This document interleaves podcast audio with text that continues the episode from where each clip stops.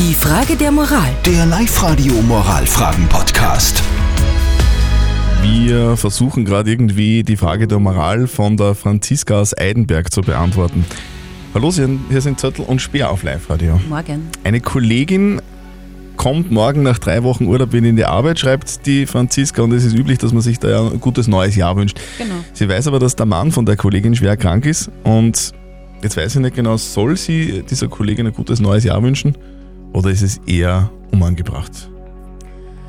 Ja, Die Uli zum Beispiel hat uns zu diesem äh, Thema angerufen.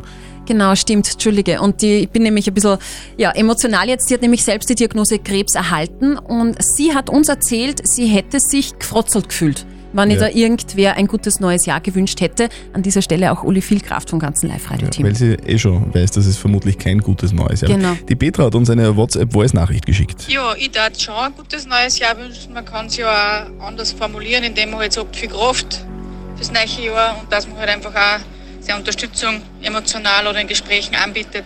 Also ich darf schon wünschen, weil ähm, ich glaube, als Betroffener oder Angehöriger wünscht man sich auch eine gewisse Normalität und normal behandelt zu werden. Darum glaube ich, darf man das durchaus wünschen und einfach auch viel Kraft für das Jahr, was dann auch zu, zubekommt mit dem schwerkranken Mann. Liebe Grüße, Petra. Danke Petra für deine Meinung. Was sagt unser Moralexperte Lukas Kedin dazu? Gerade ihre Kollegin, so könnte man meinen, kann gute Wünsche gut gebrauchen. Denn sie wird in ihrer schwierigen Situation in der Sorge um ihren queerkranken Mann neben den Wünschen auch Beistand und Verständnis brauchen. Ein gutes neues Jahr ernsthaft zu wünschen heißt ja nichts anderes, als dass man der Hoffnung Ausdruck gibt, dass es dem anderen möglichst gut gehen soll. Wenn Sie sich dabei unwohl fühlen, so wählen Sie einen Neujahrswunsch, der noch besser auf die Situation der Kollegin eingeht.